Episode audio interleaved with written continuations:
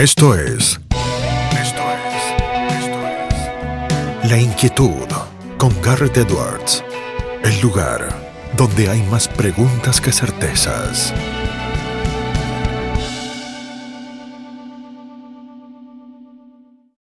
Vuelta de página aquí en La Inquietud por CNN Radio Rosario. Tenemos un verdadero placer. Vamos a sumar a un amigo. Él es abogado, doctor en historia económica. eh, ha sido juez durante muchos, muchos años aquí en nuestro país. eh, catedrático universitario, no solo en Argentina, sino en el exterior. eh, escritor de múltiples libros. Ha estado sacando nuevos libros hace muy poquito tiempo. Le vamos a estar preguntando por ellos. Eh, siempre lo leemos, eh, lo escuchamos, eh, es de una pluma cáustica pero justa. Es Ricardo Manuel Rojas. Ricardo, ¿cómo estás? Garrett Edwards te saluda. Hola, ¿qué tal, Garrett? ¿Cómo estás? Un gusto hablar con ustedes. Un gusto tenerte acá con nosotros, eh, Ricardo. Eh, decía que una de tus facetas tiene que ver con la escritura. Eh, hace muy poquitos días sacaste tres libros al hilo, que uno es una reedición de un clásico tuyo, El Amanecer. También sacaste Individuo y Sociedad, seis ensayos desde el individualismo metodológico. Y El Retorno del Señor Garrido, que tiene ahí un título bastante sugerente. ¿Nos querés contar un poco de estos nuevos libros que se suman a tu obra, Ricardo? Sí, cómo no. Este, bueno, fue un, gusto porque además prácticamente en el mismo día salieron los tres libros hace este, menos de un mes. Y um, eh, eh, el, Amanecer fue mi primer novela que tuvo una edición así más bien casera en, en Argentina en los años 90. eh, y luego se editó, se reeditó en España por Unión Editorial, pero nunca se había editado en Argentina por Unión Editorial, que muchos libros de Unión Editorial eh, se han eh, reimpreso en, en Buenos Aires por el problema de traer libros de España, de modo que aquí no se conseguía porque traer libros de España es muy caro, entonces se hizo la reedición, una eh, novela que yo quiero mucho porque es la primera y que tiene una trama que es bastante, es como si fuera la versión casera de, la rebelión de Atlas, ¿no? Plantea un poco la destrucción del, país eh, a partir del colectivismo y lo que me asustó muchas veces es que aquello que fue escrito a finales de los 80 luego fue pasando casi matemáticamente eh, de cómo se ha ido destruyendo el país en estos, en estos años. Eh, después, la individuo y sociedad es de alguna manera el embrión de lo que, en lo que estoy trabajando, que es una especie de tratado, mini tratado de ciencia de la sociedad, ¿no? una especie de sociología desde el individualismo metodológico. Y, en este libro eh, consta de seis ensayos que trata seis temas desde el individualismo metodológico, que son la sociedad, el conocimiento, el lenguaje, la moral, la historia y la política. Eh, ahí hago también una conjunción de autores liberales, eh, trato de romper un poco con esta, eh, con esta costumbre que están teniendo los liberales de ser sectarios, ¿no? Tomo muchas fuentes distintas porque creo que cada uno tiene bastante que aportar eh, y, y, de, y, de, la síntesis surgen cosas muy buenas. Eh, y, el retorno del señor Garrido es la continuación de mi la última novela que había publicado, que es El Consorcio. El Consorcio es una novela ambientada en un edificio de clase media de la ciudad de Buenos Aires cuando asume como administrador un señor que viene con un gigantesco reglamento y trata de gobernar el edificio como con las reglas con las que se gobierna un país. Y ahí es donde pasan un montón de cosas. Y esta es la segunda parte, que viene con el condimento de que además transcurre durante la cuarentena, con lo cual eh, tiene también sus bemoles. Este, así que bueno, esos son los libros que han salido ahora. Me quedaba pensando recién en esto último que nos contabas, Ricardo, lo del retorno del señor Garrido, lo del consorcio. Eh, por un lado, desde el proceso creativo, ¿cómo fue escribir durante la cuarentena? Eso por una parte. Y del otro lado, eh, ¿la realidad eh, superó a la ficción en todo lo que te podías imaginar eh, sobre esas historias mínimas de la pandemia y de la cuarentena en la Argentina? Sí, a ver, la realidad siempre termina este, sorprendiéndote. De hecho, ya estoy escribiendo ideas, algunas a partir de hechos ciertos que me han ido contando, para una tercera este, novela de la saga del consorcio que espero escribir algún día el año que viene o dentro de dos años. Em, eh, y, de hecho el consorcio contiene algunas situaciones que son verídicas, que le han ocurrido a amigos o a personas que conozco.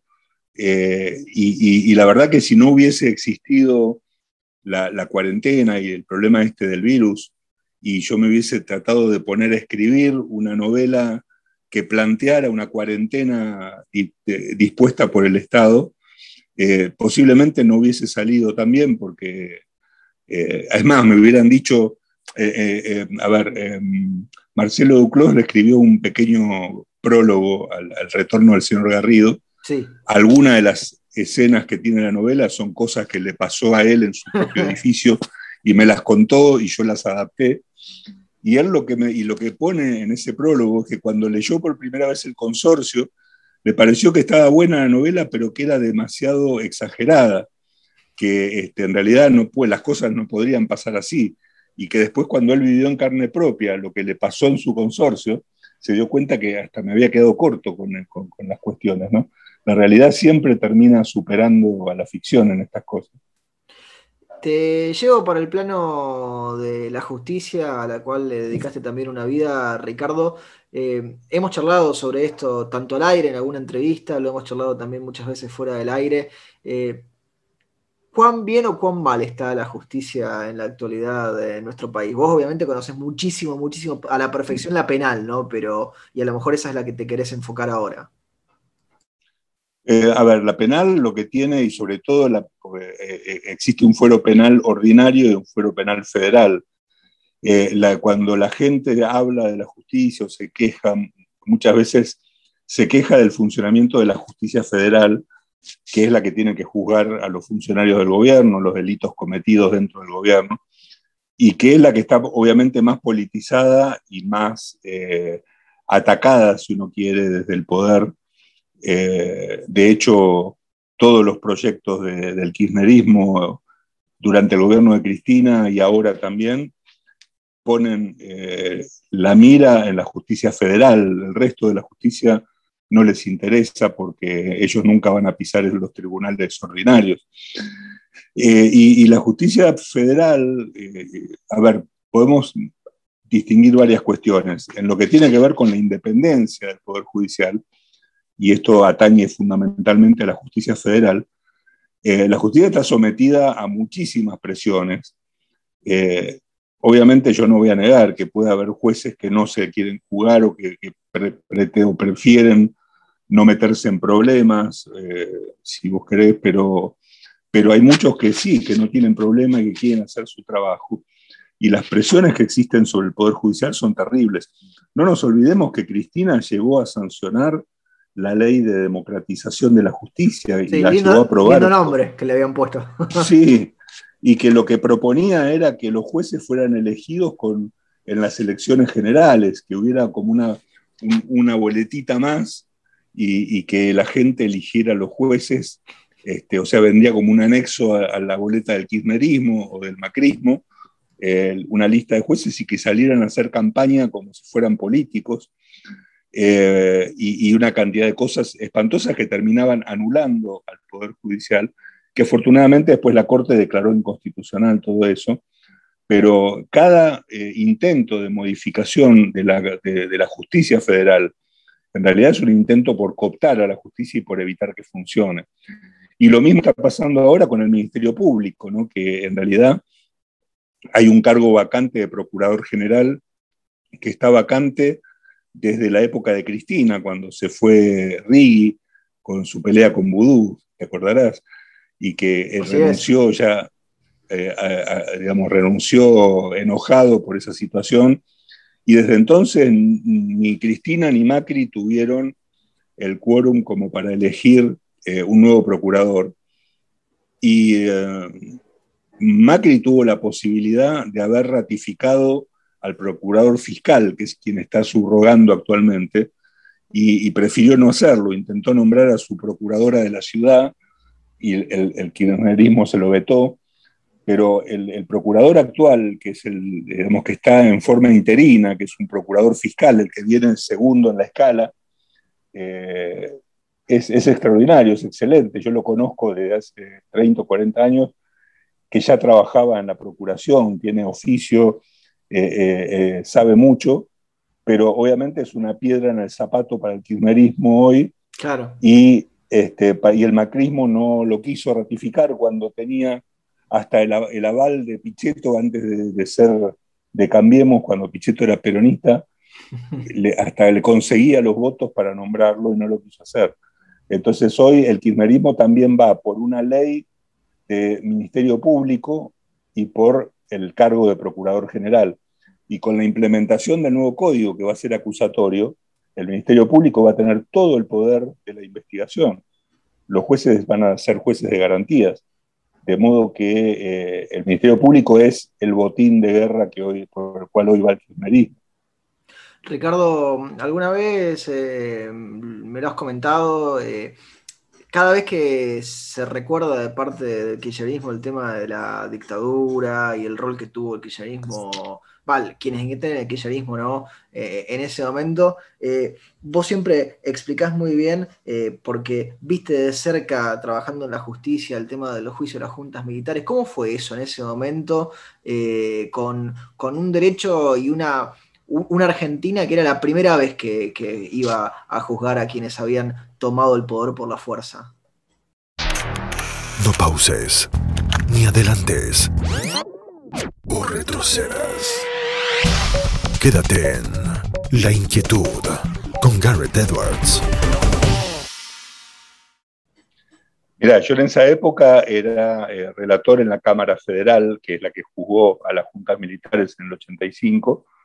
Me tocó la transición, yo había sido empleado, esto por edad, entré a los tribunales con 19 años cuando salí de la, colimba a trabajar en la Cámara Federal durante el gobierno militar cuando cambia el gobierno militar, eh, vienen los jueces nuevos, eh, empieza la idea de hacer el juicio a los comandantes. Eh, brevemente, para que las nuevas generaciones lo, tengan fresco, cuando asume Alfonsín, el 10 de diciembre del 83, emite un decreto que dispone que los, el Consejo Supremo de las Fuerzas Armadas tenía que juzgar los abusos cometidos por los militares eh, durante el gobierno militar eh, y tenían seis meses para hacerlo y si no lo hacían en seis meses podía haber una prórroga por seis meses más y si no, eh, la Cámara Federal asumía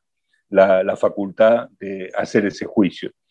Desde el primer momento se sabía que el Consejo Supremo no iba a hacer nada, de hecho no hizo nada, de modo que la Cámara Federal se puso a trabajar en eso y fue una tarea titánica, o sea, hoy a la, distancia, más allá de la opinión que cada uno pueda tener sobre el gobierno militar, sobre Alfonsín y sobre la justicia y sobre el juicio en particular, eh, en realidad fue un juicio hecho a, pulmón eh, con eh, poca, digamos, poco andamiaje legal, porque en realidad era un, proceso sui generis la Cámara Federal tuvo que actuar como si fuera Consejo Supremo. De hecho, se aplicó el Código de Justicia Militar.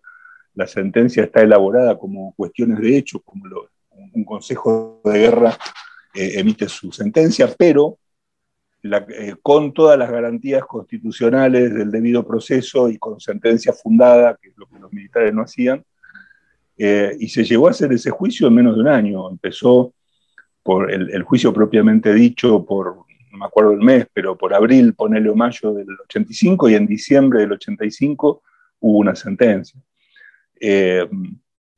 Yo participé, yo era, cuando empezó ese juicio me nombraron secretario eh, trabajando con uno de los jueces, Andrés D'Alessio, y, y, la verdad que yo aprendí muchísimo, no solo de derechos, sino también de la historia argentina, ¿no? de lo que había pasado y, y sobre todo a eh, eh, tomar, analizar críticamente mucho más las cosas uno tiene, tiene la tendencia, sobre todo cuando es muy joven, a, hacer todo que es muy blanco o negro y, no se pone a veces a analizar un poco más profundamente las cuestiones. Eh, y fue una experiencia para mí increíble. Después todos esos juicios, ese juicio fue a la corte y cuando fue a la corte a mí me nombraron secretario de la corte, con lo cual también tuve participación en, en, el tema de la inconstitucionalidad o constitucionalidad de las leyes de punto final, obediencia de vida eh, y, todo lo que vino después. ¿no? Fue varios años donde estuve bastante involucrado con la cuestión jurídica vinculada con todo eso, que, fue eh, muy original. O sea, lo que se hizo en Argentina no tiene mucho que ver con lo que se hizo en otras partes y por eso en todos los libros donde se trata de eh, derechos humanos o juicios vinculados con dictaduras. El caso argentino siempre se trata especialmente porque no tiene nada que ver con ningún otro de los que se pueden mencionar. Es interesantísimo, Ricardo, lo que nos contabas, eh, de tanto de tu vivencia personal como lo profesional cuando fuiste acompañando desde lo jurídico, desde lo judicial, esta causa tan, tan importante ¿no? para, la, Argentina. Te traigo para el presente, te, te llevo para el presente. Eh, que tiene también sus eh, particularidades y, sus bemoles eh, hace poco escribiste un artículo que se publicó en Infobae sobre otros de los tantos dichos de Alberto Fernández. esta vez descubrimos aparentemente una cuestión antropológica que no teníamos en consideración, de dónde venimos los argentinos y de dónde vienen los mexicanos y, y los brasileños. ¿De dónde venimos al final, Ricardo? Sí, bueno, en realidad esa es una nota de Infobae que escribí eh, hace cuatro horas y se publicó hace dos, así que es súper fresca em, a raíz de lo que dijo el presidente ayer. Eh, ahí eh, Fernández, el problema es que Fernández en realidad debió haberse dedicado a la música, o sea, Fernández es un rockero frustrado, le encanta tocar la guitarra y le encanta citar canciones de rock, y yo creo que si él no hubiese si él no se hubiese dedicado a la política, seguramente hubiese estado en una banda de rock. Y el problema es que él, aprovecha eh, como una chicana este discurso, una cosa tan importante y trascendente como un, acto con el presidente de España, un acto formal, para eh, hacer lo que él pensó o, mencionó como una, este, una frase de Octavio Paz, pero en realidad eh, citó textualmente la letra de una canción de Lito Nevia. Eh, eh, Octavio Paz había dicho alguna vez que los, los, mexicanos descienden de los aztecas, los peruanos descienden de los incas y los argentinos descendieron de los barcos, como una especie de humorada para explicar que Argentina es un, país de inmigración, fundamentalmente. ¿no? Y él mencionó esta canción de Lito Nevia, que pobre Lito Nevia ahora le va a caer el INAD y todo, porque en general nadie se preocupa por las letras de las canciones, sobre todo de rock. No, con Espineta y me gusta ese tajo, cualquier cuestión antigua que ahora la cancelarían, pero en esa época no pasaba nada. Seguro, durante el gobierno militar la mitad de las canciones de Charlie García y de Spinetta estaban prohibidas y por eso escribían medio crípticamente para que los censores no entendieran de qué estaban hablando. Pero bueno, eh, lo que dijo, lo que dice la canción de Spinetta es que los mexicanos vienen... Delito, delito, delito.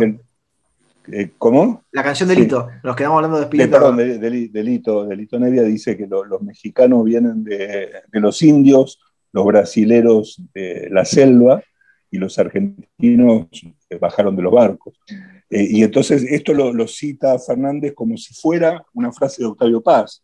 Después él, trata de reivindicarlo a, Lito. Eh, y la, cuestión es que, a ver, yo lo que digo en este artículo es que eso en realidad no es tan importante. Obviamente que está muy mal, es un papelón. Hoy lo veía un video de, de Bolsonaro matándose de risa y diciendo que eh, digamos, equiparándolo al pajarito de Maduro, diciendo que no hay vacuna para esta gente como Maduro y, Fernández, este, y tiene razón.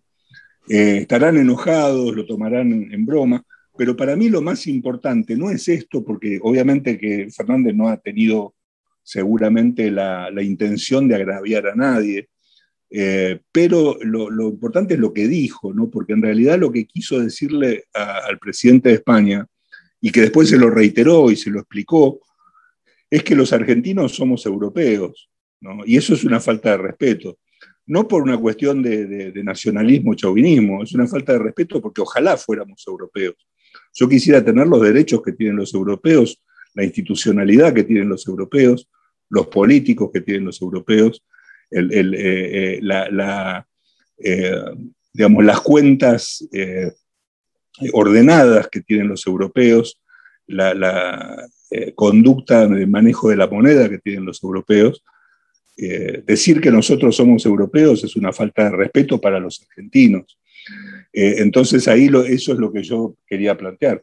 Si Fernández piensa que somos europeos y que él quiere ser europeo y todo lo demás, tiene toda la posibilidad de hacerlo. Y además, tiene una constitución que lo ayuda, porque si cumpliera la constitución, lo encaminaría para que tengamos una institucionalidad parecida a la de Europa. Pero en realidad lo que hizo fue una chicana para tratar de convencer a un presidente de que nos ayuden porque estamos en el fondo del fondo del fondo del océano. Eh, y entonces quiso congraciarse haciéndose el europeo.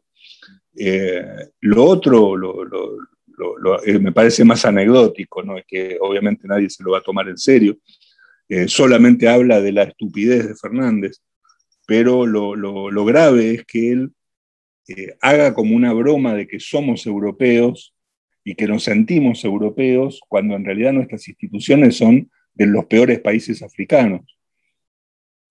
Contundente, Ricardo. Eh, te hacemos eh, la última pregunta, se la hacemos absolutamente a todos nuestros entrevistados. El programa se llama La Inquietud, es un juego de palabras que inquieta a Ricardo Manuel Rojas.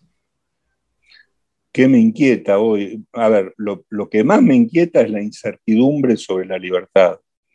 Eh, como hablábamos vos sabés, este, y lo hablamos fuera de cámara y todo, fuera de aire, eh, yo me retiré del Poder Judicial el año pasado, una semana antes de que empezara toda esta cuestión de la pandemia, con un montón de proyectos académicos, de, viajes, de ir a otros países, este, y todo eso quedó anulado con las cuarentenas, no solo argentinas, sino de los otros países, eh, y todo lo demás. Y, y la verdad que la incertidumbre genera, porque uno pensaba, bueno, en dos meses pasa después dijo, bueno, en seis meses pasa, después dijo, bueno, perderemos el 2020, pero ya estamos a mediados del 2021 y, y, hay 700 muertos por día.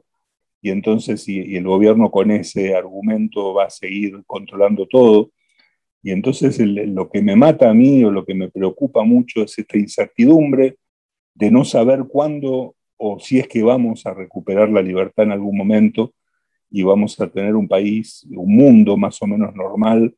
Afortunadamente el resto del mundo y esa Europa que tanto le gusta a Fernández está en camino a normalizar las cosas, eh, pero acá no hay ni vicios, ni, ni visos de que eso pueda suceder y eso me, me preocupa bastante. Ricardo, te agradecemos muchísimo este contacto con nosotros y con esta audiencia y te mandamos un fuerte abrazo. Gracias, muchas gracias y gracias por la invitación. Un abrazo. Lo teníamos a Ricardo Rojas aquí en La Inquietud por CNN Radio Rosario. Esto fue La Inquietud con Garrett Edwards. Síguenos en redes sociales y en www.edwards.com.ar.